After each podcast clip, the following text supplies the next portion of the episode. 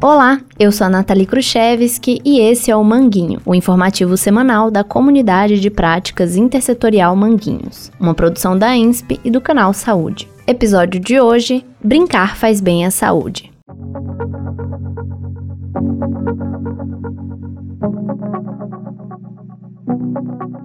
Em Manguinhos, há crianças e adolescentes que cuidam de outras crianças. No período que os responsáveis saem para trabalhar, irmãs e irmãos mais velhos tomam conta dos menores e, ao cuidar dos irmãos, em muitos casos, acabam também cuidando das crianças dos vizinhos em troca de uma pequena remuneração. Ao ter que cuidar das crianças, os mais velhos perdem sua liberdade, seu tempo livre e deixam de brincar. Essa situação de responsabilização precoce tem sido observada por profissionais da educação que trabalham em escolas do território e é um dos fatores que ajudam a entender o baixo rendimento e a evasão escolar em territórios vulnerabilizados. Com o objetivo de valorizar a criança e sua interação com a família responsáveis, surge o projeto atual Modos de Brincar e de Cuidar de Crianças entre Camadas Populares no contexto da pandemia de Covid-19 coordenado por Liane Silveira e por Simone Assis, ambas pesquisadoras do CLAVES, o Centro Latino-Americano de Estudos de Violência e Saúde Jorge Carelli. Modo de brincar parte do princípio que brincar é essencial à saúde e agrega um trabalho de pesquisa ao trabalho que já era desenvolvido há vários anos pelo psicólogo Eugênio Carlos Lacerda, do Centro de Saúde Escola. O projeto, que busca mapear os modos de brincar e de cuidar de crianças, é realizado com as crianças acompanhadas por seus responsáveis.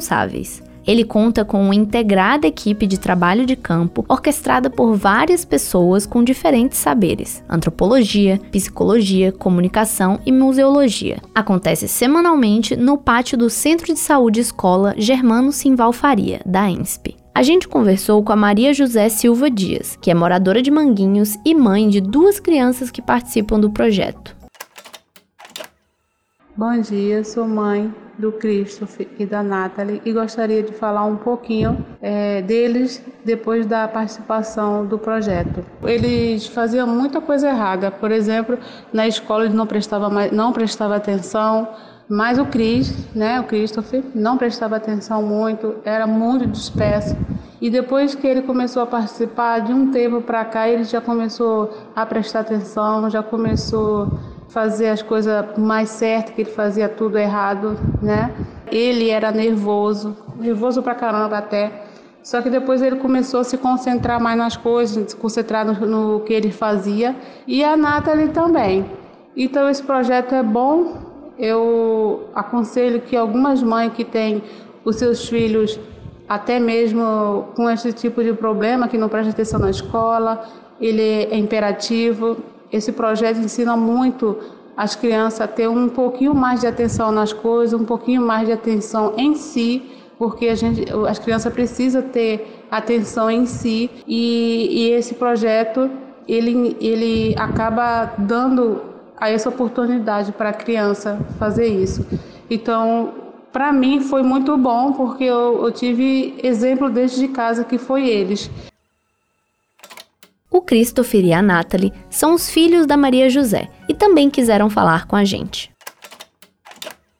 Meu nome é Nathalie, eu, eu tenho 9 anos e eu participo do projeto Modo de Brincar. Lá eu aprendo muita coisa, lá é muito legal e, e também mudou na minha vida muita, algumas coisas e também mudou que eu tô mais ligada nas coisas, é que também eu tô mais esperta na matemática e tô usando muito mais a cabeça.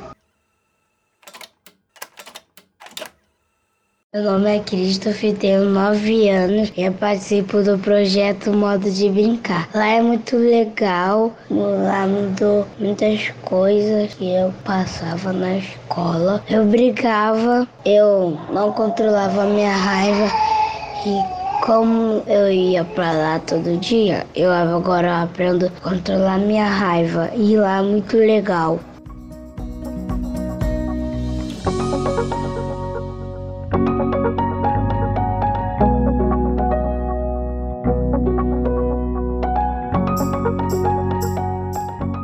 Você, achou interessante o projeto? Converse sobre ele com sua equipe de saúde da família e com a escola. Brincar em casa, na escola e no centro de saúde é tudo a mesma coisa? Por quê?